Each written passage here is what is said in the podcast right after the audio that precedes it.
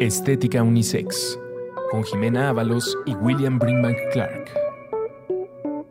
Disponible en Spotify, puentes.mx y patreon.com diagonal puentes mx.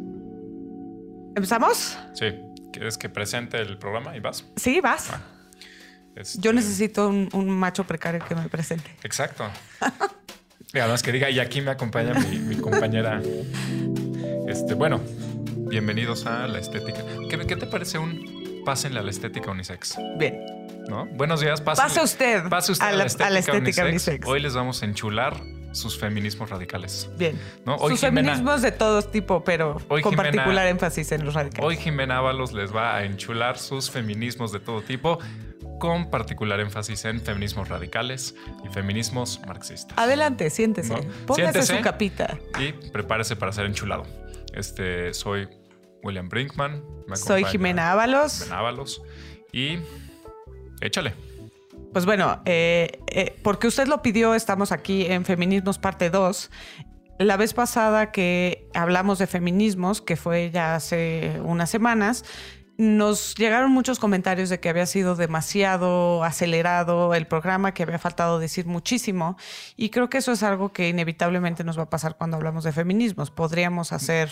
Y de lo que sea, a ver, banda, también relájense. Tenemos Sí. una hora, no, no, no podemos dejarnos ir como, ¿no? Claro, pero sí quiero decir que eh, estos temas de feminismos, o sea, ahorita estamos dando como los básicos, pero esto va a seguir saliendo. Cuando hablemos de otros temas, inevitablemente los vamos a analizar a través del eje de los distintos feminismos. Entonces, no es como que aquí se agota la discusión sobre feminismos, sino que aquí se agota como esta parte eh, teórica que, por supuesto, podríamos echarnos todo un Semanas. curso. Exacto. Porque además te conté que mi hermana se encabronó, ¿no? De que cómo es posible que no hayan hablado de feminismo interseccional. Y yo así, güey. Ah, bueno, pues empecemos por ahí. Sí, exacto. Habíamos mencionado la vez pasada eh, a grandes rasgos el feminismo liberal, que es este primer feminismo que nos dice eh, lo que queremos es tener los mismos derechos, ¿no? Y teniendo los mismos derechos que los hombres, pudiendo acceder a las mismas esferas que los hombres o tener acceso más bien a las mismas esferas que los hombres, entonces eventualmente vamos a tener la igualdad, ¿no? A este feminismo responde el feminismo cultural que busca revalorar lo femenino, ¿no?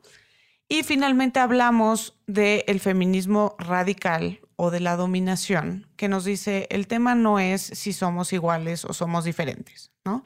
Que es uno de los debates de la modernidad.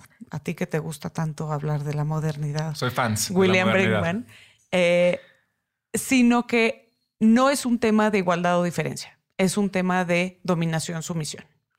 Y entonces vienen todas estas tesis que ya mencionábamos la vez pasada sobre que en realidad el género es una relación de poder que está estructurada y hay muchas teorías distintas sobre cómo esto se hace cómo esto se perpetúa para mantener a la mujer en un lugar de dominación y al hombre en un lugar de opresión. No, No pretendamos que eh, lo que se busca es la igualdad o lo que se busca es revalorar la diferencia cuando estamos en un sistema de este tipo. ¿no? Entonces es radical porque tenemos que romper este sistema para poder salir de esta relación dominación-opresión. Pero entonces eh, empezamos a hablar un poquito de feminismo posmoderno. ¿Te Posmo. acuerdas? Sí, posmo. Y eh, ahí fue donde ya se nos empezó a acabar un poco el tiempo y sí quiero yo retomar para hablar justo de esta noción de feminismo interseccional. ¿Qué es el feminismo interseccional? Empecemos hablando del feminismo crítico racial, porque esto es lo que nos lleva a la noción de interseccionalidad. Todos estos feminismos que hemos mencionado, eh, menos el posmoderno, o sea, el liberal, el cultural, el radical incluso, son hasta cierto punto esencialistas. ¿Estás de acuerdo? Sí, em, quizá eh, no, no, no, no te quiero interrumpir nada, pero quizá regresarnos un poquito nomás. eh, básicamente, y, y es a donde vamos, ¿no? Interseccionalidad va a querer abrir un poquito el campo y Claro. decir, a ver, esto está mucho más complejo, es, mucho más, hay, hay muchas más áreas que debemos de considerar para poder entender esta opresión, ¿no? No es, no es nomás macho precario, mujer Exacto. este, oprimida, sino que hay muchísimos factores que normalmente no pensarías. Ajá, pero espérame, todavía no llego ahí. Pues es que acuérdate, la banda puede oír Sí. interseccional y ¿eh? entonces ¿Qué es esto? Eso Sí. es de, de- de- de intersección. Todos estos feminismos que, que hemos mencionado, el liberal, el cultural, el radical, son esencialistas en el sentido que reconocen una esencia de lo que es ser mujer. Y esa esencia es un referente que normalmente es una mujer blanca, urbana, con ciertos privilegios. Entonces, esto es problemático porque incluso como movimiento, ¿quién tiene la vocería? ¿Quién puede ser interlocutor eficaz con otros actores dentro del patriarcado? Estas mujeres que son blancas, urbanas, con cierto privilegio. Yo lo voltearé un poquito porque los que nos han escuchado hace uno o dos podcasts estamos hablando sobre la idea de lo neutro. Y sí es una mujer blanca, pero en realidad es una mujer neutra y es al revés. Claro. El problema es que la mujer neutra, la idea de mujer o el concepto de mujer, no como la mujer, pues resulta ser una mujer blanca. Exacto. es el default. Es el exacto. O Es sea, el, el si estoy setting. pensando en mujer, por eso es que es, es problemático esencializar. Porque si me voy a la esencia de qué es una mujer, normalmente mi referente va a ser ese. Así como el niño Jesús es blanco, barbado, y, ¿no? Y para Y nada del señor de Medio Oriente. ¿no? Exacto. Entonces, eh, aquí es donde empieza el feminismo crítico de raza, ¿no? Y hay un texto que me gusta, el, su título, me gusta el texto en sí, por supuesto, pero eh, me gusta el título que dice, todos los negros son hombres, todas las mujeres son blancas, pero algunas somos valientes, ¿no? Que me gusta mucho porque hace énfasis, está escrito por académicas negras, es un volumen de ensayos de 1982 eh, de Gloria T. Hall. Después les doy el, el Lo dato. pone, lo pone ruso en, el, en la bitácora. Exacto, pero lo que me gusta de este título, de estos ensayos, es que precisamente señala esto, ¿no? El referente del negro es hombre. El referente de la mujer es blanca. Y entonces, ¿dónde quedan las mujeres negras? Claro. Completamente invisibilizadas, completamente invisibilizadas para la cultura y para la política pública. Claro que ellas dicen mujeres negras, pero creo que podríamos decir mujeres de color, ¿no? Sí. O sea, Sí, de acuerdo. Yo estoy hablando específicamente de este volumen, que así se llama. ¿no? Em, sin duda, no solamente es a partir de las mujeres negras, pero sí viene esta noción de interseccionalidad de una profesora que se llama Kimberly Williams Crenshaw, y ella empieza a hablar de interseccionalidad a finales de los ochentas. ¿Qué es interseccionalidad? Pensémoslo como una intersección, realmente en una intersección vial, ¿no? Cuando los distintos aspectos de una identidad política o social se juntan para resultar en discriminación, pero discriminación que no solo es por género o no solo es por raza, sino puede ser por raza, clase, orientación sexual, etcétera. Y esos factores se juntan en una intersección. O sea, no es una operación aritmética que dices, es que es negra y además es mujer y No, es de- además tiene discapacidad es de intensidad, ¿no? Es una... no estoy parada en un lugar específico y por eso me gusta la figura de la intersección. Estoy parada en un lugar específico que me pone en el cruce de estas distintas maneras de opresión. Y que otra persona que solo tiene una de estas vías y no está en el cruce, no va a tener esa misma experiencia. Y que además cuando estabas hablando ahorita de esencia hay algo muy importante ahí, es decir, los estudios normales, académicos o, o- o inclusive tratar de hablar de esto si dices eh, la exclusión de la mujer o la opresión de la mujer es como si a la mujer pudieras quitarle raza, pudieras quitarle situación socioeconómica, etcétera, y Claro. analizar esa mujer como si solo fuera eso y un poquito es como imposible esto, ¿no? Entonces va a darse, aunque sea mujer y aunque todas estas diferentes mujeres sean mujeres, es diferente una mujer blanca, es diferente una mujer negra, es una diferente una mujer negra en África, una mujer negra en Estados Unidos, una mujer negra pobre, Claro. una mujer negra, sí, y todo. Y hay ciertos lugares de intersección, como dices, mujer negra, pobre en el sur de Estados Unidos, en- o sea, ciertas cositas que es que, que la intensidad ahí del- de, de la posibilidad de ser Vulnerada, vulnerada son altísima. altísimas. ¿No? Sí, justamente porque estoy en esta intersección. Y en- yo creo que en México es importante, eh, además en Twitter y todas estas, todas estas peleas es importantísimo porque es el lugar de la mujer que han llegado, nos han llegado los dos muchas, muchas personas que hablan o que dicen, por favor, hablen de las mujeres que defienden el patriarcado o lo que sea. Algún día lo haremos, pero es muy Sí. importante que tienes que asumir como mujer y como hombre que tu experiencia de mujer no necesariamente es la experiencia de todas las mujeres, aunque todas sean mujeres. Completamente de acuerdo. Y aquí es donde yo hablo mucho y no me quiero clavar ahí porque aparte este, creo que no tiene mucho sentido, pero eh, últimamente hemos estado hablando en redes sociales sobre Marta Lamas. Una de las cosas que ella dice es que ya se nos pasó un poco la mano con el tema del acoso y que, por ejemplo, ella reivindica muchísimo el piropo. Como algo culturalmente valioso, que es este doble sentido del ingenio mexicano, etcétera. Sí, ¿por qué? Pues porque ella, como yo. Tal vez sí lo es, si eres Marta Llego en mi camioneta eh, y ¿quién me va a alburear? O sea, William Brinkman, ¿realmente quién me va a alburear? Si te chiflan en tu, en tu Jeep Grand Cherokee, pues subes la ventana y ya no. ya, ya se acabó. O sea, realmente no se da cuenta de la violencia callejera que sufren la mayoría de las mujeres y de lo que es subirse a, transporte público y estar viviendo constantemente ese ataque y que no te puedas sentir segura porque sí es el acoso callejero y sí es esto de, entre comillas, piropo, una manera de ejercer control sobre el espacio público y de hacerte sentir vulnerable eh, y de hacerte sentir que la calle no es tuya. ¿No? Entonces sí habla como de, privilegio este tipo de postura, ¿no? De alguien que puede disfrutar el piropo. Yo, yo, yo en, mi pasado de macho precario, del cual no, no hablaremos nunca, pero, o sea, si sí eran estos argumentos de, bueno, deberías de sentirte halagada porque te están haciendo un piropo. Claro, y ya cuando no te digan el piropo. Porque no cabe en tu mente la posibilidad de que, de que alguien entienda ese piropo no de una manera halagadora, sino esto, o sea, chance y este güey quiere atacarme o violarme o no lo sé porque no, y estoy, porque no, tengo manera de saberlo. ¿Por qué tengo que estar oyendo este tipo de comentarios cuando voy en la calle? Y eso es discriminador, eso es lo que mucha gente no entiende, ¿no? Porque si soy hombre, no tengo que estar pensando en esto. Puedo ir a mi trabajo, a lo mejor tengo otras preocupaciones, ¿no? Si me van a robar la cartera o el celular o lo que sea, pero por lo menos no tengo que estar pensando en cómo alguien puede vulnerarme de una manera sexual o sexista en el espacio público, ¿no? Entonces, bueno, eh, sí creo que es importantísimo este concepto de feminismo interseccional. Eh, también hay que complementarlo con el feminismo lésbico. No, yo, antes de que te me pases a interseccionalidad, yo, tengo un pequeño No, pero todavía ah, no. ¿Seguimos en interseccionalidad? Sí, seguimos en interseccionalidad. O sea, la, parte lésbica puede ser una de estas intersecciones, puede ser un, una arista. Porque, ¿qué nos dicen las mujeres negras, regresándome un pasito? Nos dicen que si pensamos a los problemas de la mujer, entre comillas, como una mujer blanca, invisibilizamos completamente sus necesidades.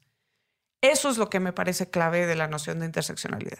Y lo vemos muy claramente con ciertas políticas públicas. Por ejemplo, si pensamos en políticas públicas para la violencia doméstica en Estados Unidos, ¿no? Y todas nuestras respuestas son que vaya la policía, para las mujeres negras no les sirve que vaya la policía. Y, eh, a ver, si alguien puede entender eso, si alguien puede entender eso, somos los mexicanos, ¿no? O sea, un, policía no, no, te inspira confianza, no es quien te viene a cuidar. Y yo debo decir que la mayoría de mis, de mis interacciones con los policías en México han sido, han sido buenas interacciones, la verdad. Sí, pero, ¿por qué? Pero entiendo que, que, que no, ¿Pero por es qué? Porque también vienes de un lugar de privilegio. Sí, exacto, ¿no? Entonces, pero sí, o sea, que la policía, no, pues la policía no me va a ayudar, la policía va a hacer peor esto. Por supuesto. Eh, en determinado momento lo dicen las feministas, las feministas de estos grupos que se cruzaban entre Black Panther y los grupos feministas, que decían en los grupos de Black Panthers así de por ningún motivo vamos a permitir eh, el control reproductivo de la población negra porque eso es una forma de limpieza racial, por decirlo de alguna manera, ¿no? Entonces, estamos en contra del aborto, estamos en contra de los anticonceptivos porque nos quieren eliminar por ahí. Y las feministas contestan y dicen, por supuesto que no, o sea, hay que reivindicar la autonomía y con ello el derecho al aborto, ¿no? Entonces, por ejemplo, este tipo de cosas. Y hablando de los policías, una de las cosas que le pasa al Black Panther Party es justamente que se le mete a la policía. Claro. Este Pero por eso, o sea, quiero decir que si pensamos las políticas públicas o si pensamos en un movimiento social para las personas negras y no pensamos en las mujeres, te pierdes de mucho. Y a la inversa, si piensas en un movimiento social para las mujeres y tu referente siempre es la mujer blanca urbana privilegiada, entonces eso no es feminismo. Y alguien allá afuera estará pensando, bueno, pero si sigo este argumento, ¿cuándo paro? No tengo que estar pensando en todo. Sí. sí, pero es que no se puede. No, pero eso no significa que no debas de proceder tratando de, abarcar los problemas del momento. Entonces, pues no, no puedo pensar en todos los casos, pero tengo que estar intentando constantemente eh, abrir un poquito el, espectro para los problemas del momento. Y para mí sí sería una grave incongruencia hablar de un, movimiento, de un movimiento social que busca incluir y que busca abrir las puertas, lo que decíamos la vez pasada, que busca cambiar el pastel o romper el pastel. Y excluir. Y a la vez excluir y decir, pero ustedes no, ¿no? Que ese es mi, mi gran problema con eh, estas, entre comillas, feministas que excluyen a las personas trans. Eh, que, esto empezó desde los 70, ¿no? El movimiento mainstream eh, de mujeres feministas blancas estaba agarrando cierto terreno y entonces Betty Friedan, que era la directora de NOW, que era el National Organization for Women, que era una de las grandes organizaciones feministas que estaba logrando cierto terreno político, abarcar cierto terreno político en ese entonces, decía, yo no quiero a las lesbianas. ¿Por qué? Porque de por sí me dicen que nosotras somos lesbianas y que odiamos a los hombres. Entonces, please no. Sí, y es un problema porque al mismo tiempo, oigo lo que dices, no conozco esta esta persona, pero al mismo tiempo, pues por supuesto que tiene una cierta eficacia o eficiencia más grande si logro esto y yo quiero algo, ¿no? Entonces yo estoy luchando por algo y cuando lucho por algo, si yo veo que quitando o excluyendo a, eh, la comunidad eh, lesbiana va a ser más posible que consiga yo estos derechos que son derechos buenos, o sea, estoy logrando algo, es, es, una contradicción y no es, no es resoluble, es decir, simplemente hay que considerarla. ¿no? Claro, sí, porque para ella no era estratégico políticamente pero volvemos a este debate, ¿no? ¿Qué es lo que quiero? ir abriendo poquito a poquito la puerta, dándome cuenta que del otro lado hay una resistencia brutal y entonces me pongo yo como una mujer blanca educada en una universidad de la Ivy League y entonces a lo mejor me hacen caso con mi locura del feminismo o rompemos la puerta, ¿no? Que es un poco la idea de estos feminismos radicales. Y bueno, solamente... Eh, sí me parece muy importante la aportación de las feministas lesbianas eh, sobre todo pienso en un texto de Adrienne Rich, que no es el único, por, supuesto, pero hay un texto de Adrienne Rich que me parece súper valioso que se llama Heterosexualidad obligatoria y existencia lesbiana. Y ella nos demuestra en ese texto de una manera muy contundente que la heterosexualidad es un componente de la opresión basada en género. O sea, la heterosexualidad como expectativa ¿Me explico? Por eso se llama heterosexualidad obligatoria. Como, default. Exacto. ¿no? Como tu setting default. Entonces, si no saliste heterosexual, mm, no, saliste, mm, pues ya te aceptamos, pero, pero pues no es tu setting default, saliste. Claro, pero lo que me gusta es que eso tiene que ser un eje de análisis básico para cualquier tipo de análisis feminista. ¿Me explico? Ver la, el componente de heterosexualidad obligatoria y ver cómo eso enriquece un análisis teórico. Si yo no asumo la heterosexualidad, sino que problematizo la heterosexualidad como algo que me es impuesto, igual que el rol de género, como componente del rol de género, para mantener al rol de género. Sí, y, es, digo, es obvio, pero hay que decirlo, es hombre y mujer, o sea, es la, heterosexualidad de los, y lo que significa que eh, la manera en que se configura ese default, es decir, las cosas que te van enseñando para hacerte heterosexual o lo que nosotros entendemos como heterosexual heterosexualidad no es el default no es la no es el no es el factory setting no claro no solo no es el factory setting sino que viene con estas estructuras de género es decir, si yo soy hombre, se supone que me gustan las mujeres y se supone que tengo que perseguir de manera agresiva a las mujeres. Si yo soy mujer, se supone que me gustan los hombres y que me tengo que dejar perseguir, conquistar, seducir, ¿no? Eso es parte de la expectativa de género. Entonces, si yo logro entender en cualquier análisis feminista que eso es la idea de heterosexualidad es una imposición, es una construcción cultural que va con los roles de género, eso me aporta muchísimo a mi análisis teórico. Entonces, esa parte me parece muy interesante de los feminismos lésbicos. Bueno, me parece muy interesante en general, pero me parece muy interesante ver esta parte, ¿no? Y me saca también de la mujer heterosexual. Sí, qué bueno que diseñes políticas públicas para la violencia de pareja, sin duda. Pero ¿qué estás haciendo para pensar en las mujeres que no están en una relación de pareja con un hombre? ¿no?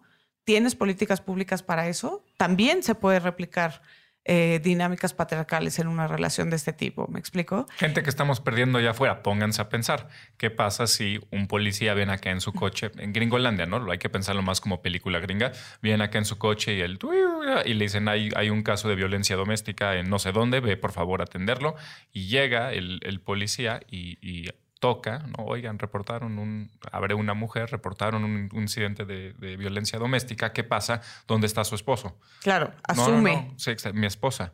Claro. Y, ahí ya, ahí ya hay, hay pedos, ¿no? De hecho, hay un cuento que es devastador, que no me acuerdo quién es la autora, pero que habla de una mujer que sufre violencia de género, más bien que sufre violencia doméstica, familiar por parte de su pareja lesbiana y eh, te va contando cómo empieza a ejercer control y cómo empieza a ejercer violencia psicológica, cómo empieza a ejercer violencia física, violencia sexual, al punto que se vuelve una, una situación terrible, insostenible. Y entonces ella huye y se va a un albergue de mujeres. Y lo siguiente que pasa es que se despierta y al día siguiente en el catre junto a ella está su pareja. Entonces, sí es de estas cosas así como. Pero bueno, todo esto porque eh, la noción de interseccionalidad nos invita a pensar en que no hay una mujer, no hay una experiencia de género. Esa es la parte que me parece más valiosa, pero tú quieres destruirla. No, eh, es que hay, no, no destruirla, pero yo creo que hay un, para mí, hay un gran problema con la interseccionalidad, que tú sabes que es parte de los problemas que tengo con, con la mayoría de la manera en la que procede la academia anglosajona. Eh, que es muy pragmática. Y esto es muy bueno. Eh, digo, la, Academia Anglosajona tiene un legado de pragmatismo, es tener fines, lograrlos, etc. Y en Estados Unidos esto significó normalmente a partir del macartismo, en, los 50, en los 60, tratar de velar el marxismo. Entonces, es decir, tratar de velar los principios del marxismo que básicamente, o sea, a ver, es que el marxismo es interseccionalidad. O sea, el marxismo es lo que te está diciendo. Estoy completamente de acuerdo con lo que, estás diciendo. Es es condiciones materiales de existencia. No se pueden separar. Es ser mujer, es ser, eh, es de una raza, es economía, es, o sea, todo eso ahí está. Entonces, en el, en el, en el momento en el que se sajoniza mediante la, la figura de la interseccionalidad, se vuelve algo muy muy individual. Individual y limpio. Eh, pero tienes razón, no lo había pensado, eh, pero tienes mucha razón. O sea, de las cosas que más me molestan es que se vuelve algo de una experiencia individual y no de una, y no de una situación social, em, cultural mucho más amplia. Que ahí es y donde las políticas, que fíjate, ni siquiera lo había pensado, pero tienes toda la razón del mundo, porque entonces las políticas públicas que tratan de hacer algo desde, una, desde un punto de vista interseccional se van a ir hacia el individuo, ¿no? O sea, pensar en un individuo eh, que está en esta intersección en lugar de pensar en una comunidad entera o en una sociedad entera que es la intersección. O sea, no es que una persona esté en la, intersección, sino que la, la, o sea, por ejemplo, en el caso de Estados Unidos, con, con este libro que platicamos, Estados Unidos es la pinche intersección. O sea, el pedo racial que está en su historia, económico, capitalismo, todo eso, es, es que esa es la intersección. Y entonces lo que haces es desradicalizas el marxismo, porque el marxismo en la, medida en la que te dice, esa es la intersección, entonces lo único que puedes hacer es explotar la intersección, ¿no? Creo que tienes razón, o sea, que, creo que la gente quiere que tengamos más debate, pero al final habrá debate, créanme, lo que lo habrá. Eh, creo que parte de lo que estás diciendo es lo que me molesta del feminismo posmoderno. O sea, un poco la idea del feminismo posmoderno es que desestabilicemos las normas patriarcales, destabilizando el concepto mismo de género, ¿no? Y justo diciendo, la experiencia de género no es una experiencia universal, no hay una experiencia universal de género, pero con esto creo que el riesgo sí es diluir demasiado, como quizás diciendo, eh, entonces somos libres desde una óptica posmoderna de elegir lo que queramos. ¿Me estoy explicando? Está muy bueno. Puedo entrar a la película ahorita porque. ¡Ajá! Ok. Gracias. Por eso quiero hablar de la película. Quiero hablar de Devil Wears Prada. Hay muchas cosas que me interesan. El Diablo Viste a la Moda. El Diablo Viste a la Moda, 2006. 2006. Sí, me acuerdo muy bien porque fue la primera película que, que vi con mis actuales suegros. 2006. Pero, ¿Tú los llevaste así de...? No, ellos me llevaron a mí sabiendo que eras una, una fanática feminista. No, no, sé por qué. Me... Mi suegra tenía boletos para la premiera o una cosa así. entonces me invitó. Eh, y, justo creo que esta película nos ofrece un análisis muy interesante. Eh, he de decir que leí el libro Sí. Es, que no, porque a ver, libro de yo no leí el libro, yo no leí el libro, pero cuando leí el resumen del libro me pareció muy interesante. El libro es muy malo en, en, comparación con la película, cosa curiosa. Normalmente es mejor el libro y yo que soy una lectora super nerd, eh, me molesta normalmente cuando la película no logra lo que yo espero, pero en este caso el libro es muy unidimensional, o sea, sí es mucho como retratar a ella como lo peor del mundo, un poco en, este tono de sátira. Ahí estamos hablando. A ella, Miranda, Presley, que se supone que está basado en el personaje real, que es Anna Wintour, que es la directora de Vogue, ¿no? Hay unos chismes ahí buenísimos, a ver si llegamos. Este, editor in chief, ¿no?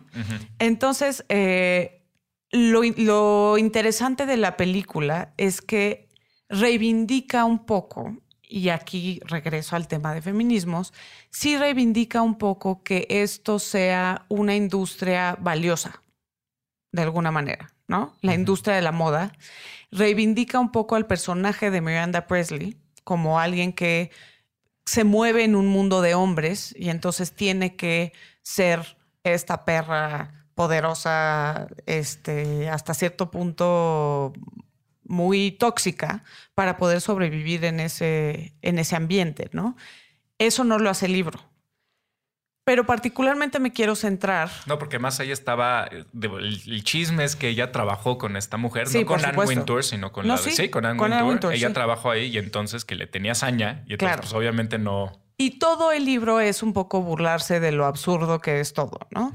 Y en la película creo que sí matiza un poco diciendo sí, pero esta es una industria de millones de dólares que alimenta a muchísimas personas. Que, contamina cabrón, por cierto. Que contamina cabrón, sí, que, pero bueno, que es arte, ¿no? Y hay varios speeches ahí que me interesan muchísimo. Hay uno que justo reivindica la moda como arte, diciendo esto es arte, pero además la gente se lo pone, ¿no? Pero hay un speech que me parece particularmente relevante para esto que estamos diciendo de los feminismos, que es un momento en el que llaman a Andy. Andy es esta chavita, que está, que no tiene ningún sentido de la moda. Y que le piden que, que esté como asistente tomando notas de que están preparando una sesión fotográfica. Y entonces están debatiendo sobre cuál cinturón usar. Y son dos cinturones muy parecidos. y entonces dice la, la chava que está tratando de escogerlos, se los presenta a Miranda Presley, que es la gurú, y se los presenta y le dice, ¿cuál de los dos? Es que son muy diferentes. Y entonces a Andy se le, se le sale la carcajada como de, o sea, son idénticos, ¿no? Y entonces Miranda Presley tiene un momento en el que la pone en su lugar y le dice, a ver, esto, este color... Hmm, Cerulean. Cerulean. Eh, le dice, ¿tú crees que tú estás por encima de todo esto que es el mundo de la moda? ¿No te parece absurdo? ¿Te parece ridículo? ¿Te parece que no es algo serio? ¿Te parece que no es algo que vale la pena, eh, que no es lo suficientemente intelectual? ¿No? Pero ¿qué crees? El suéter que traes puesto eh, la primera vez que salió ese color fue en la colección de Oscar de la Renta de no sé qué año y de ahí volvió a, salió en la colección de Yves Saint Laurent de no sé qué año y en la colección de no sé qué y entonces en ese año fue la moda de ese color que traes puesto. Y después de ahí pasó a las revistas como de segunda, salió en Vogue y después salió en las revistas de segunda y de ahí lo cacharon y lo copiaron todas las tiendas digamos, más accesibles. Y de ahí llegó. A donde tú lo agarraste en un. Exacto. En, un, en, un bote de descuento en una tienda chafa. Y, y, tú crees que estás por encima de todo esto y tú crees que esto no tiene que ver nada, nada que ver contigo y no te implica. Pero en realidad lo que tú traes puesto lo decidimos hace años las personas que estamos en este cuarto. Que hay una, hay una cosa del lenguaje muy interesante porque literal le dice eh, ¿tú crees que tú al no escoger este color lo escogiste, pero alguien más hace mucho tiempo ya lo, escogió, por ti? O sea, nosotros decidimos qué te vas a poner. Y entonces no puedes realmente escoger. Y tú crees que estás teniendo una, una decisión que te coloca en un plano de superioridad porque no estás eligiendo ser esclavo de la moda, pero en realidad no puedes escoger. Esa es la parte que me parece relevante para los feminismos, porque en los feminismos, y sobre todo desde el feminismo liberal y también desde el feminismo posmoderno, tenemos esta noción de que lo importante es poder elegir. ¿no? Y está bien si te quieres dedicar a tus hijos y quedarte en tu casa y no trabajar, porque lo importante es que tengas la opción, ¿no? Hace 50 años o hace 60 años o hace 100 años las mujeres no tenían esa opción. Entonces lo importante es que tú puedas elegir. Y nos enfocamos mucho en esta idea de elegir, ¿no? Eh, no importa si yo quiero usar falda y tacones y vestirme de una forma sexualizada, porque yo lo puedo elegir, yo me doy cuenta de que es algo que puede ser usado o que ha sido históricamente usado para esclavizar a las mujeres, pero como yo ya estoy en, una, en un lugar posmoderno, entonces lo elijo, ¿no? Eh, hablaremos mucho de esto cuando hablemos del deseo sexual, pero yo puedo elegir estar en una relación sexual sumisa, incluso violenta. Eh, Siempre y cuando yo lo elija. Porque yo lo elegí, ¿no? Pero este marco de decisión y volvemos al tema que estábamos diciendo sobre capitalismo y que tiene que ver también con el patriarcado, que son best friends forever, el capitalismo y el patriarcado. Sí, porque siempre usamos este ejemplo, ¿no? A ver, a mí me gusta que, a mí me gusta ser sometida sexualmente, ¿no? A mí me gusta, eh, pero yo lo elegí. Ah, no, comadre. ¿Qué tanto? alguien, alguien en una, oficina de Cosmo lo eligió por ti hace seis años. Sí. Y es que a mí me gusta ponerme tacones, tal, tal, tal. Sí, ¿por qué? Realmente. no tiene nada de malo, ¿eh? O sea, no estamos diciendo, no está mal ponerte tacones. No, no, no, por supuesto que no. Solo estoy diciendo que la idea de elección o decisión es un marco limitado. Se ha vuelto un marco referente en los feminismos y sin embargo, sin embargo es limitado si consideramos estas estructuras de poder que existen y que están basadas en género, raza, clase, etcétera. ¿Qué tanto puedo decidir? Eso me gusta del límite porque te, voy a double down. Em, yo la vi otra vez de tarea porque me la mandaste tarea, la había visto hace mucho. Me había parecido una buena película, muy buena actuación de ella, todo, pero pues nunca la había visto con, con, este, con dirección, o sea, ver a ver qué le encuentras. Y ahorita que la volví a ver, eh, volví a ver, me, algo me saltó muchísimo. Y es que si, si tú te fijas en la estructura de la, de, la película, la estructura como un todo, es decir, en la estética de la película, básicamente lo que te está diciendo es, en este mundo gringo, liberal, en donde lo que importa es tu decisión, bla, bla, bla. Y, y lo, que, lo que decimos, de, acuérdense de lo que decíamos del feminismo liberal. El feminismo liberal lo que quiere es que tú seas eh, vamos a ponerlo de una manera muy básica, igual de libre que cualquier cosa, que seas libre de que no haya nada que te, que te esté prohibiendo, que nadie te diga no puedes votar, que nadie te diga no puedes trabajar, que nadie te diga, ¿no? Entonces, ¿qué es lo que, qué, es lo que la película te muestra? Realmente te muestra cómo, se, cómo, cómo este imaginario se materializa. Entonces, si se fijan en la película, lo que pasa es que esta película te está enseñando un mundo en el cual tú como mujer puedes hacer lo que quieras. Tú puedes trabajar, tú puedes no trabajar, tú puedes trabajar y ser mamá, tú puedes trabajar y lo que sea. Pero si decides trabajar, ser exitosa y ser mamá, vas a ser infeliz. Ajá. Entonces te dice, sí, eres libre. O sea, las leyes no, pero como si esa libertad no estuviera condicionada por otras por eso, lógicas por eso, por eso. Exacto. Entonces te está diciendo, las, a ver, es que. Que ahí es donde hacemos el símil con el capitalismo. Exacto. Las o sea, realmente puedes elegir, ya no voy a ser un trabajador y voy a. No, no puedes.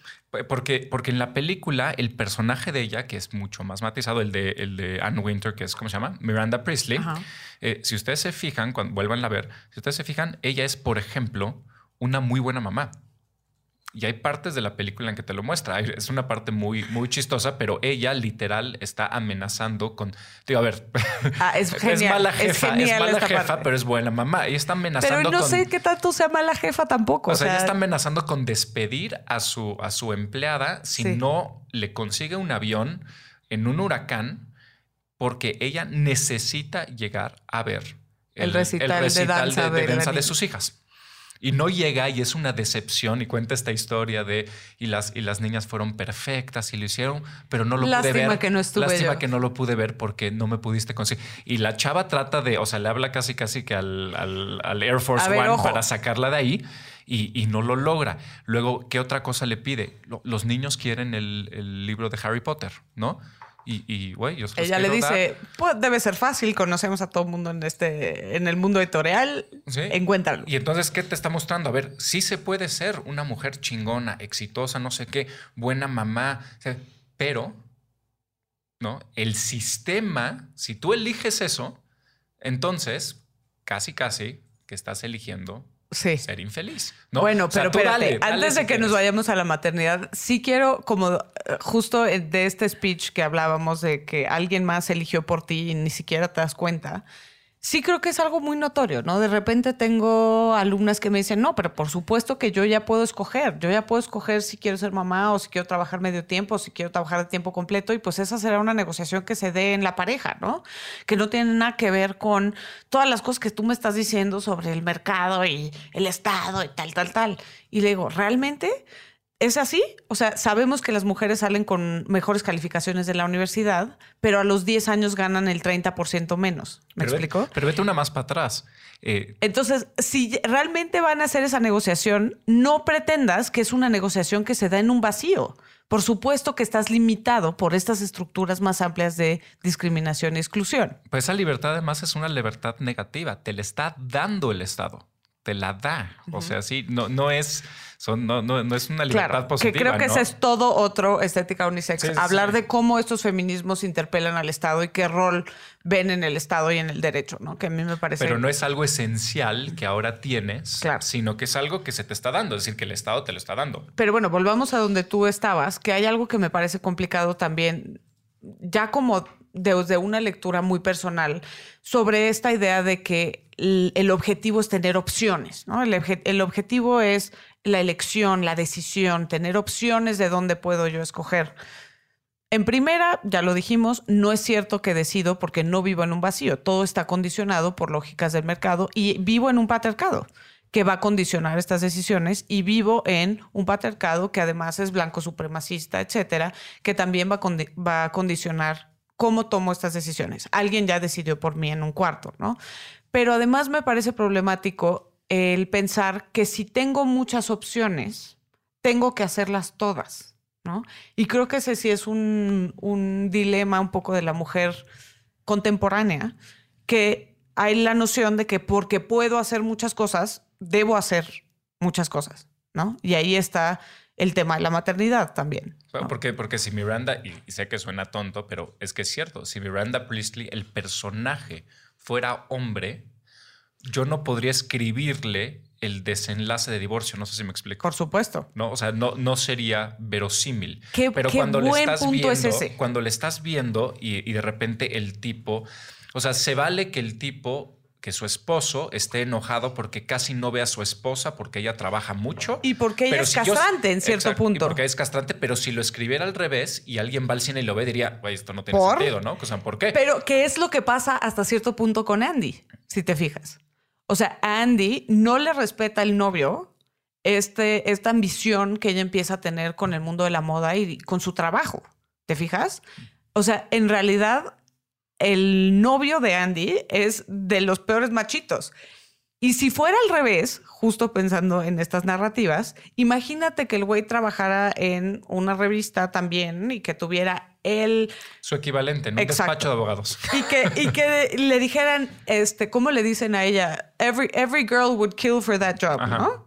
Este, que le dijeran a él, ¿no? Eres el asesor de tal, de Trump, no sé, de alguien que dijeras, todo mundo se muere por ese trabajo. ¿Cuál es el argumento cinematográfico ahí? Entonces ahí la trama sería de cómo él tiene que cortar a su novia porque, el trabajo es más importante. Y, sí, se entendería. Y no puede ser. se sí. entendería, ¿no? O sea, si él no llegara a su cumpleaños porque le dieron una oportunidad de chamba única, que es lo que pasa para ella, porque se enferma la otra y entonces este, se enferma el personaje de, ¿cómo se llama? De Emily Blunt. Buenísimo, por Y entonces, sí, y entonces ella tiene que ir, ¿no? Eh, es una oportunidad de oro para ella, para hacer contactos en el mundo de las editoriales, de las revistas, tal, tal, tal. Y este cuate le hace un berrinche porque no llegó a su cumpleaños, ¿no?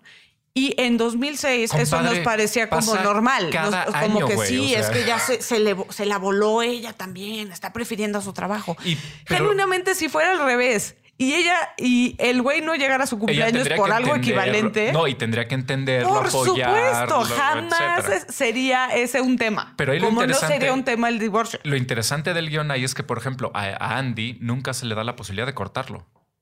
Nunca. No. Jamás. O sea, no, así de, a ver, culero, no mames, güey, ¿no? O te comportas o te vas a la chingada, güey. Tengo, no, Sí. tengo mejor, además tengo mejor chamba que tú, Claro. ¿no? Entonces ella está batallando siempre con todo. Sí. Sí, y, pero entonces ella lo que se da cuenta es que esa batalla de batallar con todo es literal la de su jefa. Y cuando ve la vida de su jefa, esa vida es infeliz y entonces dice, "Mejor no". y renuncia. Pero entonces la pregunta que nos vamos a hacer es, ¿pero por qué nos aparece así? O sea, ¿por qué, por qué si voy al cine y me aparece eh, eh, esa, esa vida así? Digo, pues sí, ¿no? Ni Sí. modo, es que, no, es que no se puede tenerlo todo. Y entonces yo creo que aquí eso- Completamente ese es el mensaje último. Y la verdad es que es chistoso porque incluso cuando yo la vi dije, "¡Ah! qué alivio, qué bueno que renunció, ¿no? Cuando avienta el celular a la fuente en Por- París. porque es una, porque es una, es, es, es un desenlace positivo, o sea, no positivo, porque no es positivo por lo que estamos hablando, pero es un desenlace que te aparece como feliz. Y es que- una no es una película trágica. pero cuyo mensaje feliz. al final es no puedes tenerlo todo. Exacto. Y este grado de ambición, si eres mujer, es inaceptable. Pero yo lo diría más, porque yo diría, sí, sí lo puedes tener todo, ¿eh? Pero No si, lo que feliz. quieres, si lo que quieres es ser feliz, Sí. entonces no seas castantre con tu güey, no seas mandona, no estés en una chamba que te, que te quita demasiado tiempo. Es decir, sé una mujer más, em, ten, ten un trabajo en, en este Claro, más de medio tiempo, claro. em, en algo que te haga feliz, haz pasteles y vende pasteles, este, o, o- o algo así. Claro, ¿no? porque tienes que buscar balance, ¿no? Y eso es parte del- de este feminismo pop diluido, ¿no? Busca balance, busca tener eh, un poco de todo, O sea, lo no sacrifiques tu vida familiar por la vida laboral. Ok, perfecto, pero mientras sea parejo para todos. ¿Qué es lo que decíamos? ¿Por Tú qué un hombre no tiene que escoger? Tú decías, exacto, tú decías, el, el libro es mucho menos profundo, ¿no? Y entonces es muy interesante que hayan hecho esta elección de decir, vamos a construir este personaje, que es el personaje de, de- de ella, le dicen la Dragon Lady, ¿no? La, la señora dragona. Vamos a hacerlo más complicado, no lo hagamos nomás como una mala, sino que lo hagamos complicado. Entonces, lo interesante es, la gente que está escribiendo estos guiones dice, ¿cómo hago que ella sea más complicada? Y entonces su manera de Y que hacerlo también, es... ¿cómo hago para generar empatía? Exacto. Y su manera de hacerlo es vamos a hacerla triste. Vamos a hacerle un personaje. vamos a hacerla mamá. exitoso, pero triste. O sea, que ya era mamá. Una mamá. Pero no tiene estos matices el libro. O sea, sí es mamá en el libro, pero no tiene estos matices como de eh, que sufre no llegando al recital, ta, ta, ta, ¿no? Pero está cabrón, porque si no lo hago así, no tengo drama. No puedo crear un, un arco dramático. O sea, si ella, si ella, si, si su esposo es un, es un stay at home dad que se queda a cuidar a los hijos y que respeta que esta señora está cabrona y que claramente está mucho más cabrona que él porque es la editora en jefe de Vogue, no hay algo dramático. Porque, porque Andy dice, pues es que sí quiero ser así. Claro. Y entonces Y así mando sería a- si fueran hombres. Y entonces, Sería. Wall Street. Y entonces Miranda, y Miranda Priestley le presenta a su esposo, que es el que, es el que se queda en casa y que él admira. Y entonces Andy se da cuenta que su güey es un pinche güey tóxico porque no la apoya y lo manda ella a la chingada a él. Pero aparte, porque- jamás esto sería un tema, ¿sabes? O sea, Exacto. si fuera en Wall Street, ok, no llegué a tu cumpleaños. Ajá. ¿Y? O sea, Y entonces eso porque es. las ambiciones masculinas, o sea, porque tiene que ver con las expectativas de masculinidad también, ¿no? Que eso está perfectamente bien porque eso es lo que te toca en tu rol. Aquí no le toca en su rol ser ella esta glamazon, tal, tal, tal. ¿no? Y entonces por eso, quizá dan- dando vueltas, pero por eso estamos en, en feminismos radica- más radicales. Es, es decir, pues hay, hay gente que se da cuenta de, pues no, o sea, no con que me des elección, no con que las leyes digan que puedo, no con que... ¿Por qué? Porque, porque no jala. Y ¿no? porque seguimos teniendo los mismos referentes culturales que nos hacen, exacto. O sea, no, no pensemos que la idea de poder elegir nos resuelve la vida. No es así. Y Y tampoco es así para los hombres, ojo. Porque no es como que este güey puede de- de- elegir ser el stay at home dad y que no va a tener Ah, una claro, sanción social claro, por claro, ello. porque lo van a, lo, lo- lo van a, A a decir, durísimo, sí. ¿no? Y entonces, un paso más allá, así como una industria escogió lo que se iba a poner Andy, ¿no? La industria o la sociedad te dice cómo el vas a ser capitalismo feliz, te y el feliz, patriarcado ¿no? condicionan todas las decisiones que puedes realmente tomar. Pero cuando dicen condiciones significa es que a, a ti el mundo te va a aparecer, o sea, la felicidad te aparece de una manera. Claro. No es algo puro. Entonces, si a ti toda tu y vida... no me puedo atrever a salirme de ahí, porque ¿no? entonces Porque el no riesgo es Miranda. Presley. Claro. Exacto, porque no, pero no es El riesgo es que voy a ser la más picuda de toda la vida, que todo mundo admira, que todo mundo teme, pero que voy a estar llorando en mi cuarto de hotel con la cara lavada, eh, deprimida porque me dejó mi tercer marido. Que, ¿no? que- que ahora me enoja cuando lo vi así, porque antes le dices, ah, la primera vez que ves la película dices, ah, pues claro, pero luego dices, es que ¿por qué le hacen esto a ella? Debería de estar llorando él, ¿no? Sí. O sea, pues él perdió a Miranda Priestley. O sea, la mujer más chingo, o sea, Y ella creo que al lo final sí la reivindican un poquito. O sea, en las últimas tomas, cuando ella la ve de lejos y la saluda, ¿te acuerdas? Y, Y- no le devuelve el saludo, pero hay como un sonríe por la primera reconocimiento. vez, que es, el, que es lo mejor que te puede pasar en, en cuando te presentan Claro. una línea de fashion, la sonrisa, que solo ha pasado una vez en la colección de no sé quién. Creo que ahí hay como un, un balsamito a esta parte. A Como ver, que pero- te dicen sí y, o sea, es una perra, es una chingona. Y- Y, Ah, Pero también ya la viste en esta cosa de. No, o sea, tú como Pero niña. eso está bien, porque pero puede ser niña- humano. Pero tú como niña. o sea, de el, el 14 problema años, quizás es entonces que no tengamos las, las, na- las narrativas al revés. ¿no? Por eso, pero es lo que estoy diciendo. Tú como De niña Gordon de 14 Gekko años que deprimido vas, tú que y de en una 14 años crisis que vas a ver al cine y ves esta película, inconscientemente no vas a querer ser la mujer chingona. Claro. Aunque te digan, puedes ser una mujer chingona. O vas a decir, voy a ser chingona siempre y cuando no. No, porque voy a tener que atender a mi hombre. Claro. Entonces voy a ser una chingona, pero no voy a hacer el error de Miranda Priestley, voy a atender a mi hombre. sí. ¿No? Y entonces ya desde los 13, 14 Sí, años que pero viste que esta no se te pase la mano. Que no, se te pase la mano. Y eso es, creo que justo ahí se aterriza como en historias muy concretas de el dilema de la mujer contemporánea, ¿sabes? Pero ¿por qué no hablamos de la Firestone? Porque es perfecto para decir esto. Porque ella justamente lo que hace es, es a ver cómo le hacemos para que estas... O sea, si lo que tenemos que cambiar es las condiciones, si la sociedad me condiciona, entonces ¿cómo le hacemos para cambiar, para cambiar estas condiciones? ¿No? El, el- el- lo que platicamos ahora el feminismo marxista dice, lo que hay que cambiar es el tablero. Claro. Es un poquito a lo que platicamos de las radicales y, Y, la y quizás no hemos amarrado en esto. O sea, esa es la gran aportación del feminismo radical. O sea, no pretendamos que no haya alguien en un cuarto que se llama capitalismo y que se llama patriarcado que está decidiendo por ti. Exacto. Existe, ahí está. Entonces, ¿no? Si crees que eres libre y así, hay, hay Sí, y si Algo crees que tú y tu por ti. pareja van a poder decidir Bueno, ¿qué esto te en parece? una si no? negociación. Porque nos van a, van a la gente va a decir, nah, no mames, pero ¿qué te parece si lo ponemos así? Hay alguien en un cuarto o un algo en un cuarto que por lo menos está decidiendo los límites de tu decisión. Claro, O está sea, condicionando. Sí, tú, tú, tú, yo puedo hacer lo que sea. Sí, siempre y cuando lo que sea sea entre A, B, C y D, Exacto. ¿no? No, o vas a saber que hay sanciones.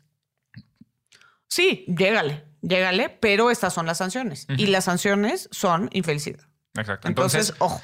pero todo es muy limitado. Entonces, realmente el sistema te dice, eres libre, puedes hacer lo que quieras, pero en realidad Puedes sistema- hacer A, B y C, y si Exacto. te derivas y si te desvías de ese A, B y C, habrá sanciones. Y si nos dicen, este es ridículo el capitalismo, señores, pónganse a pensar, así funciona el capitalismo. Cuando vas al súper, ¿sí? Tienes muchas Eres libre de opciones. comprar el shampoo que quieras. Claro. Siempre y cuando sea de estos 23 pinches shampoos diferentes, pero todos son shampoo, Claro. ¿no? Lo que no puedes es no lavarte el pelo, porque si no te lavas el pelo, te van a ver feo en la calle. O te salen ¿no? O te- no.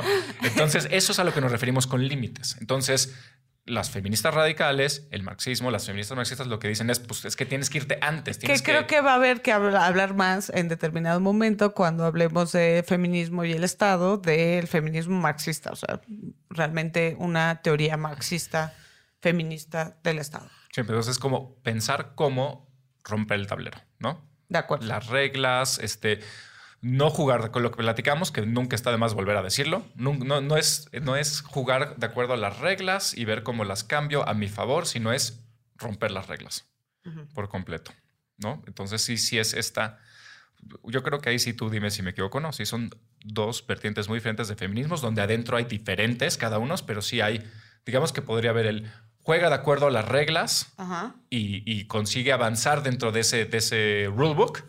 Y no, las reglas son de Ahora, aquí tengo que decir que la complejidad, y es una complejidad que ya, ya anunciamos, pero que tendremos que profundizar en ella, es que si yo me, me enfoco demasiado en lo estructural, o sea, la, aportación de estos feminismos radicales es pensar que hay estructuras mucho más amplias de discriminación y de opresión que condicionan mis decisiones. No es cierto que yo puedo decidir en un vacío, ¿no? Y eso tiene que ver con mi familia, tiene que ver con mis prácticas sexuales, tiene que ver con absolutamente todo lo que hago, ¿no? Pero por otra parte, si nos enfocamos demasiado, y esta es la crítica principal que se hace a los feminismos radicales, en la idea de que alguien está decidiendo por mí, la consecuencia lógica es negar la autonomía. Negar agencia, claro. Y eso es problemático desde el feminismo, porque si estoy reivindicando la libertad de decisión, si estoy reivindicando que ante un esquema patriarcal yo puedo tener autonomía, y eso es un pilar básico del feminismo, entonces ahí entra una contradicción. Exacto, sí. Y de nuevo, es que, a ver, me vale más repetir, aunque ya lo dijimos, eso no significa que sea malo. ¿no? Las contradicciones, al contrario, son, son muy buenas porque pues, el pinche mundo es contradictorio. Entonces, el, entre más te salgan contradicciones es mejor porque te, te fuerza a pensar más. Y eso lo vamos a ver con debates de manera muy clara, ¿no? Con el debate de trabajo sexual, el debate de maternidad subrogada. O sea, si yo eh, me, clavo mucho en las estructuras que me hacen decidir algo y digo, pero es que entonces en realidad la mujer no tiene ninguna posibilidad de decidir, pero entonces yo no le reconozco esa, esa agencia y esa autonomía. Entonces estoy siendo igual de opresor que el propio patriarcado. Y porque más entonces, ¿quién habla por la mujer? Si la mujer no puede hablar, ¿quién habla por ella? ¿no? Eh, pero si sí puede hablar, entonces solo lo que diga, entonces tampoco. Eh, es decir, es estarlo problematizando constantemente. ¿no? En cada caso tienes que tener la parte general, pero también tienes que estar atendiendo a cada una de las particularidades que sale cómo te problematiza, te hace posible o imposible esa, esa generalidad que estás, que estás tratando de formular. Claro. ¿No? Este, ¿algo, ¿Algún otro feminismo? Pues querías hablar más sobre Shulamith, pero, creo que cuando hablemos de maternidad necesariamente tendremos Tal vez dejarlo un poquito como de tarea si a alguien le interesa. A mí me interesa mucho una idea en particular de Shulamith Firestone. Es una, eh, por favor, corrígeme si me equivoco, es una feminista marxista de los 70s. Eh, bueno, que, que, tuvo su heyday en los, en los 70s. Y a mí la parte que más me interesa es que ella dice lo que ya hemos platicado aquí siempre es nada de esto es natural, todo esto es una construcción cultural, etcétera. Y la última barrera, la barrera más importante para poder eh, hacer una lucha, eh, de, nuevo, no por igualdad, sino por una lucha en la cual las condiciones materiales son iguales, es que una mujer no se embarace. Es decir, que el, que el, que el, que el, que el hijo pueda desarrollarse, que el bebé pueda desarrollarse afuera del útero.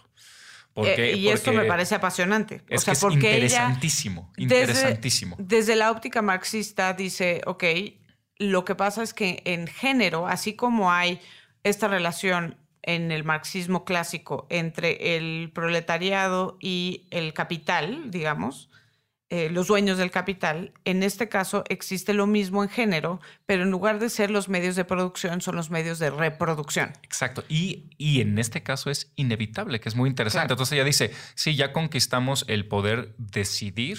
¿no? Si me embarazo o no me embarazo o cuándo me embarazo, pero al final del día lo que no puedo decidir, como, como cultura, lo que no podemos decidir es que la única persona, el único sexo que puede llevar a cabo un embarazo es la mujer. Y entonces ahí es, pero, pero... Qué bueno, que hay que decir que esta tesis, y esto sí, por eso no, tendríamos que dedicar una estética unisex al tema de maternidad, que no es la única que tiene esta tesis de que la maternidad y la familia nuclear es el frente de opresión en género.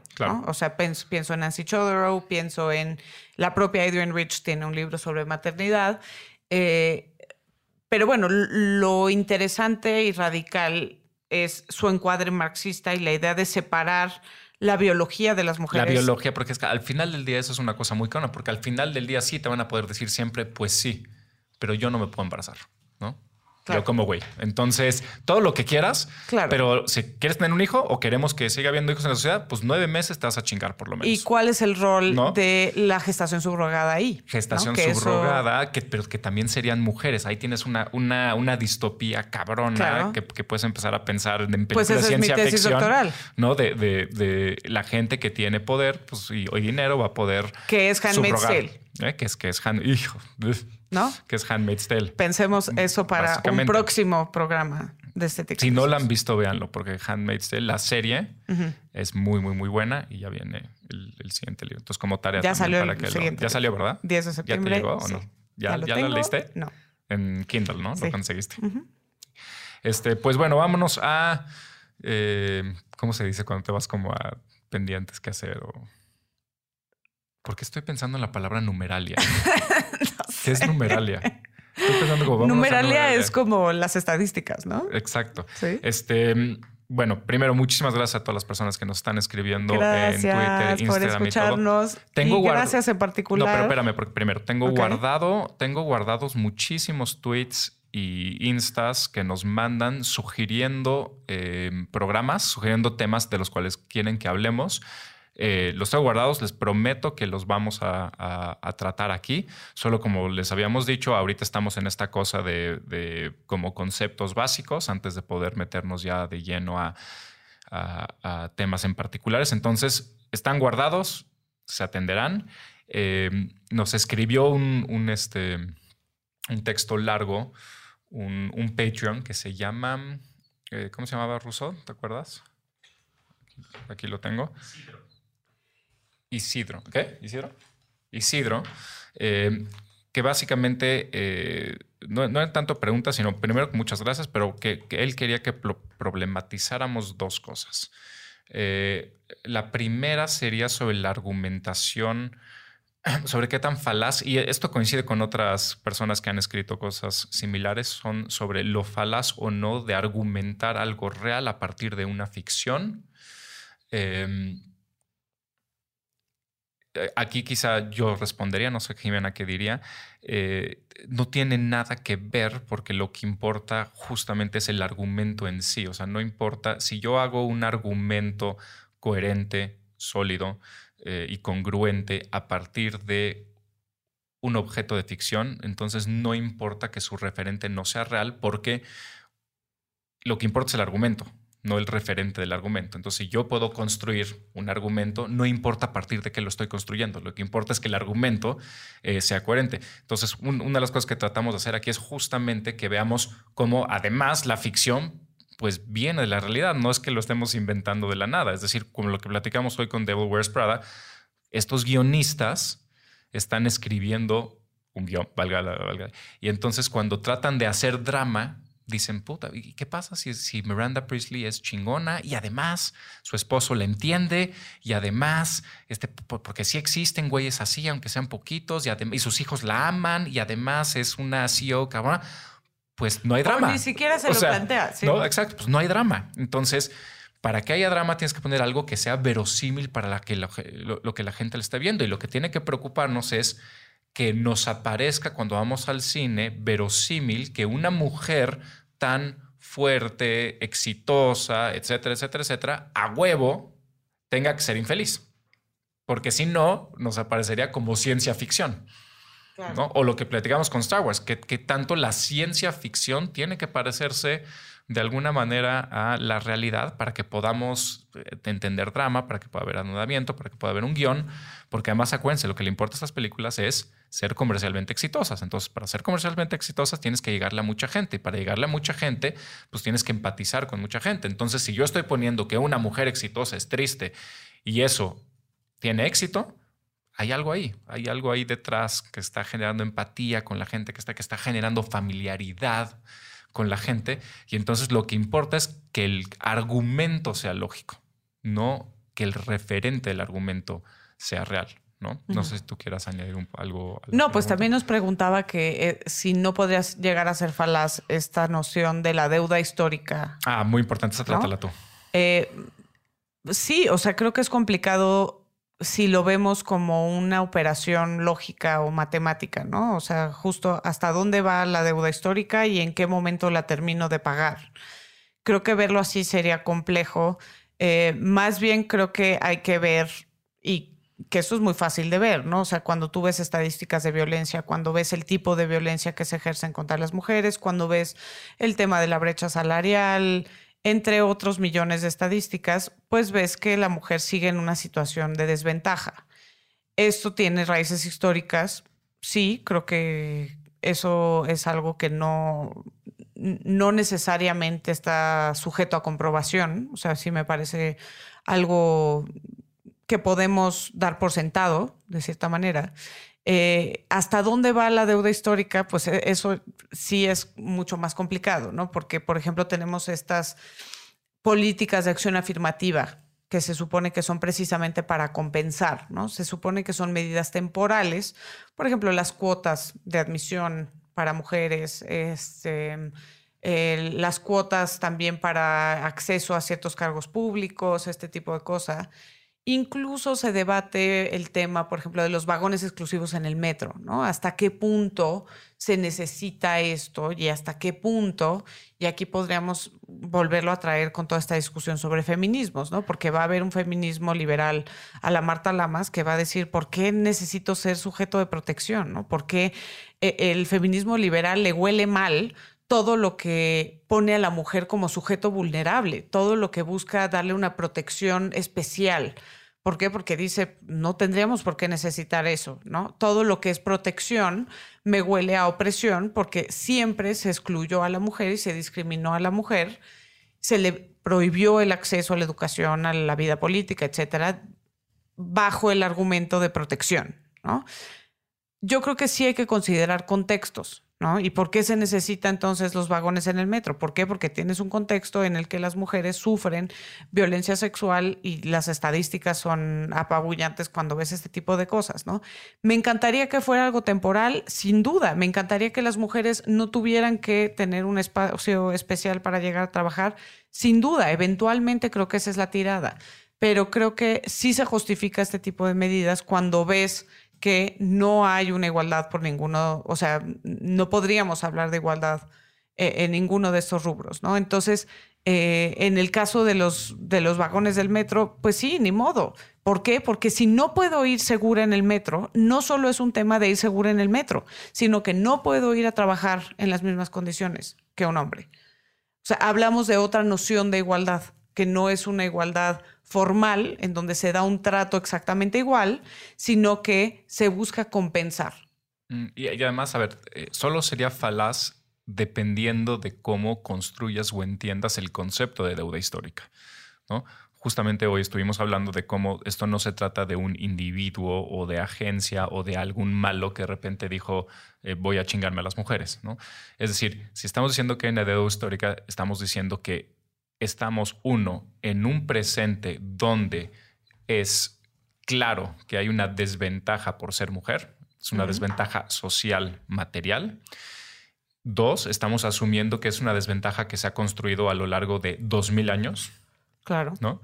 Entonces, si tú dices, bueno, cambiémosla y estás dispuesto a aceptar que se tarde otros dos mil años en cambiar de regreso, pues ese argumento a mí no me parece sólido. Entonces, ahora en este momento, porque históricamente a lo largo de dos mil años se han dado las cosas como se han dado, una mujer no puede ir en un vagón del metro segura. Entonces, si tu argumento es, pues bueno, ni modo, que sigan, vamos a juntarlos, igualdad, y pues seguirán muriendo mujeres o, o seguirán siendo ultrajadas o seguirán siendo acosadas, pero en, mil años, pues ya la vamos a ver armada. Esperemos que ya. Esperemos que ya. No es suficiente. Es más, me parece cruel. Pero además tiene que ver con esto que estábamos diciendo sobre las estructuras de discriminación y de opresión. Claro, en un ideal del feminismo liberal o incluso de ciertos feminismos posmodernos, diríamos esto es completamente innecesario. Al contrario, es malo para la mujer ponerla en una situación de vulnerabilidad. Ajá, pero esta es la realidad. Esto es lo que estamos diciendo. Tú Y puedes ver eso, tus es, teorías. y esa es la aportación de los feminismos radicales. Y, y es la importancia de la teoría, porque mucha gente siempre dice, ah, pues tu teoría no funciona. No, o sea, la teoría justamente lo que tiene que estar es ligada siempre a, entre comillas, la realidad, que odio esa dicotomía teoría-realidad. Pero la teoría te sirve para leer la realidad y la realidad te sirve para ajustar tu teoría. Lo que tienes que estar haciendo es todo el tiempo estar problematizando. Esto no es la gravedad, ¿no? ¿no? No, la encuentras y ya, ah, ya quedó así. Bueno, hasta la pinche gravedad va cambiado dos o tres veces en los últimos dos mil años, ¿no? Pero la idea teoría realidad o teoría práctica, que es realmente la dicotomía ilustrada, es que tú solo puedes entender la realidad a partir de, de una teorización de, de, de, la realidad, pero que la realidad está cambiando. Entonces, esa realidad siempre va a tener que estar cambiando tu teoría y así te vas, ¿no? Porque si no, es dogma y, y es o sea, el niño Jesús no, y ya. No existe tal cosa como algo puramente abstracto, ¿no? Exacto. Eh, luego, ¿qué más? Este, numeralia. Eh, sí, porque ya está acabando el tiempo. Ah, ya se acabó el tiempo. Ah, ya se acabó el Córtanos tiempo. ahí una No. parte cuando William. No, a ver, a, a dice- ver, señores, ya no sean culeros, donen en Patreon, ¿no? Está, está barato, es nomás no se echen una chela el siguiente fin de semana y donen a, a Estética Unisex, a todo Puentes en Patreon para que se pueda seguir haciendo esto sin que anunciemos Coca-Cola. Ahora, que si Coca-Cola quiere venir a patrocinarnos, pues bueno, Coca-Cola. Y podemos decir groserías. Sí, siempre cuando nos sigan nos- diciendo, nos, nos mal- deja decir groserías, no hay ningún problema. Coca-Cola nos estás oyendo, patrocínanos. Este, No. no, Coca-Cola no, te la daría. no. bueno, Pues siempre quieren hacer el mundo feliz y tiene el osito este blanco. y- Inventaron Santa Claus, Inventaron ajá. Santa Claus y así. Entonces, por favor, si consideran, si pueden ustedes eh, desenajenarse de una módica cantidad al mes de su, de su vida, entonces este, apoyen a Puentes, en, a Puentes o a Estética Unisex, donde quieran en, en Patreon. Y ahorita pueden meterse a oír las grabaciones en vivo en Patreon, pero luego se nos ocurrirán otras maneras de, de recompensar eh, este regalo que nos darían. ¿Algo más, Jimena? Sigan a Jimena Ábalos en arroba Jimábalos. Jimábalos, Y no sigan, bueno, que No. sí síganlo. en arroba William Brinkman. Y les juramos que sí, todos los mensajes los leemos y estamos guardando para que empiecen a ver. Muchas gracias por Estéticas escuchar. Somos muy felices cuando nos escriben y nos platican y nos debaten. Además, ahí les dejamos las tareas, les decimos que hay que, que hay qué películas hay que ver para el, para el próximo episodio, porque ahorita todavía no lo hemos decidido. Pero ya cuando decíamos, ahí les ponemos las películas que hay que ver. Este, Gracias, Ruso, por. ¿Qué me dices de cerrar con un grass por venir a la estética unisex? Gracias por venir a la Estética Unisex. Darle como una topología. Sin duda has quedado mucho más chulo. Exacto. De tus feminismos. De tu- sí. Después de. Esperemos que hayamos enchulado tus feminismos, tus feminismos marxistas radicales, interseccionales, lésbicos. Estética Unisex, con Jimena Ábalos y William Brinkman Clark. Disponible en Spotify, puentes.mx y patreon.com diagonal puentes mx.